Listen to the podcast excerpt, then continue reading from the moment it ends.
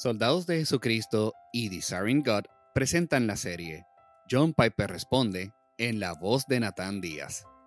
Tenemos una pregunta sobre cultura de un pastor que dice así. Hola Pastor John. En un podcast reciente de Gospel Coalition, Sam Albury dijo lo siguiente acerca de un ministerio de alcance de la iglesia. Las personas a menudo han considerado el cristianismo como algo lindo, ¿sabes? Sí, sí, allí tienes tu jueguito de la fe. Pero cada vez más lo que estamos viendo en un contexto más secular es que la gente nos dice, tu fe es un peligro para la sociedad. Y es algo nuevo para nosotros. Estamos acostumbrados a que se nos menosprecie y se nos hable con un poco de condescencia. Y no creo que estemos acostumbrados a sentirnos el enemigo. La gente solía decir, no me gusta el cristianismo porque es demasiado moral. Ahora están diciendo, no me gusta el cristianismo porque es demasiado inmoral. Y ya sea que la gente diga que el cristianismo es responsable por los suicidios de los adolescentes gay o por promover la intolerancia, estos argumentos llevan a una carga moral más fuerte de lo que llevaban la mayoría de las objeciones a las que nos enfrentábamos hace unos 10 o 15 años. Así que esta es mi pregunta, Pastor John. El cristianismo comenzó como una voz minoritaria poderosa en la cultura, pero en ocasiones en la historia y hoy en día en Estados Unidos los evangélicos somos una voz cultural mayor y un posible factor determinante en la elección presidencial. Así que, ¿cómo respondemos a medida que la marea cambia y que escuchamos críticas que el cristianismo estadounidense es un bravucón que utiliza medios políticos y sociales para objetivos que el mundo denomina malos, inmorales e incluso de odio? No pretendo tener la última palabra en este tipo de asuntos complicados, pero también me doy cuenta que no tengo el lujo de poder decir nada o pensar nada. Vivo en este mundo combativo como cristiano, mi ciudadanía está en los cielos y mi lealtad está primero que nada con el Rey Jesús. La escritura constitutiva de mi vida es la Biblia, no la Constitución de los Estados Unidos. He muerto ya y mi vida está escondida con Cristo en Dios. Y aún así vivo una vida física aquí como extranjero y peregrino. Así que no me siento con el lujo de decir nada. Sin embargo, debo hablar como extranjero. Así que tengo tres cosas que decir, tres respuestas a este tipo de pregunta y a esta situación en que nos encontramos. Número uno, lo que parece una experiencia nueva para el cristianismo no lo es. Es decir, el pastor, en un sentido, dijo que, y lo subrayó, lo que estamos experimentando como un nuevo cambio de actitud hacia el cristianismo en realidad no es algo nuevo. Número dos, la posición bíblica en temas controversiales de sociedad y cultura no es inmoral, no es dañina y no es poco amorosa, sin importar que la cultura diga lo opuesto.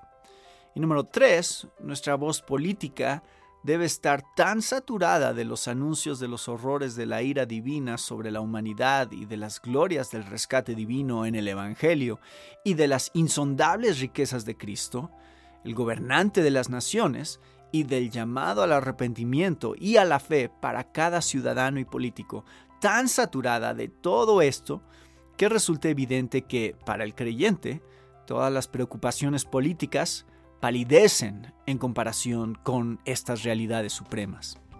Así que estas son las tres cosas que quiero decir.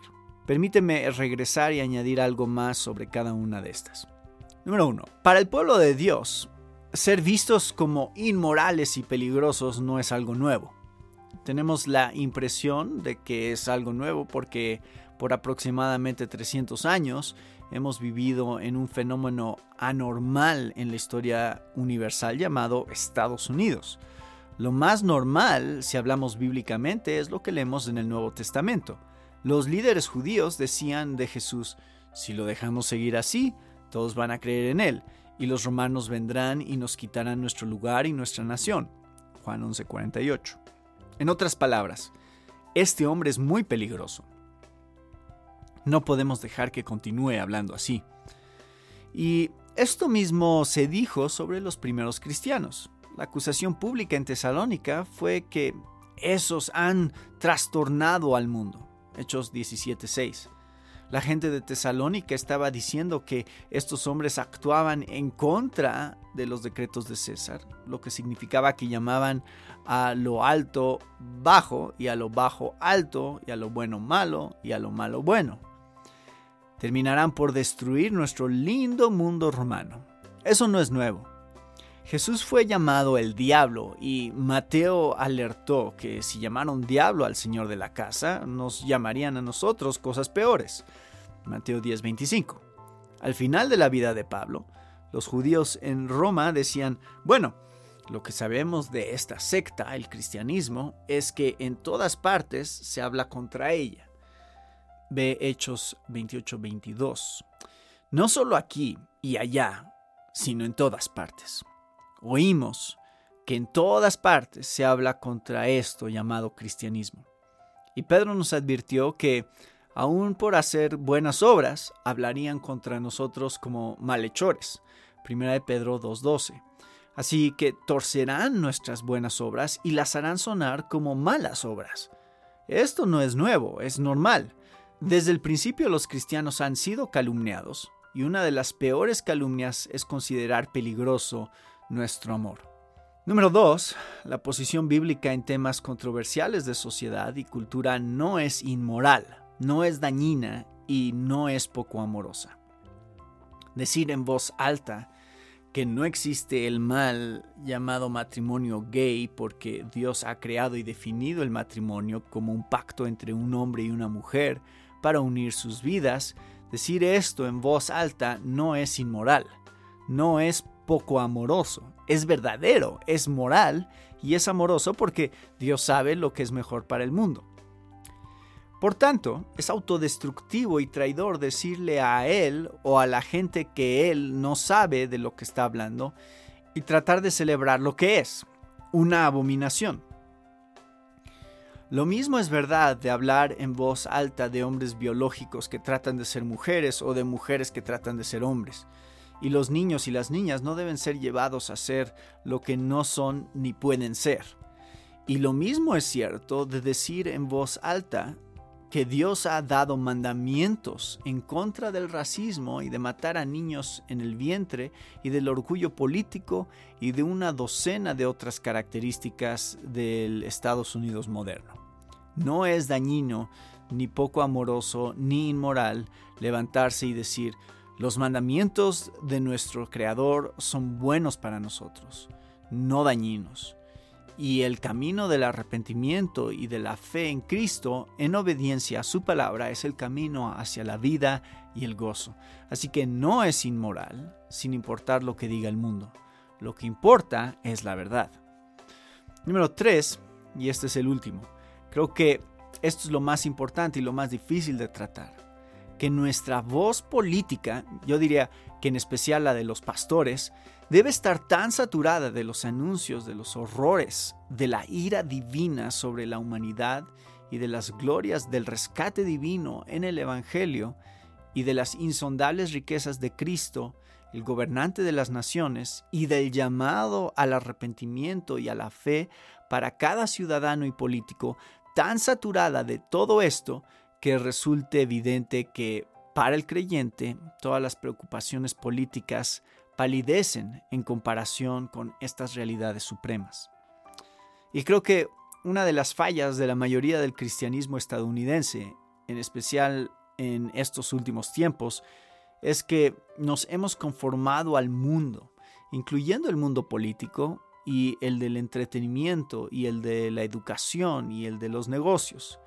Nos hemos acoplado con tanta comodidad, con tanta inocencia, que les parece al mundo que estamos en casa aquí, que hemos puesto nuestra esperanza en las mismas cosas y en los mismos procesos y en los mismos productos y en los mismos políticos que ellos.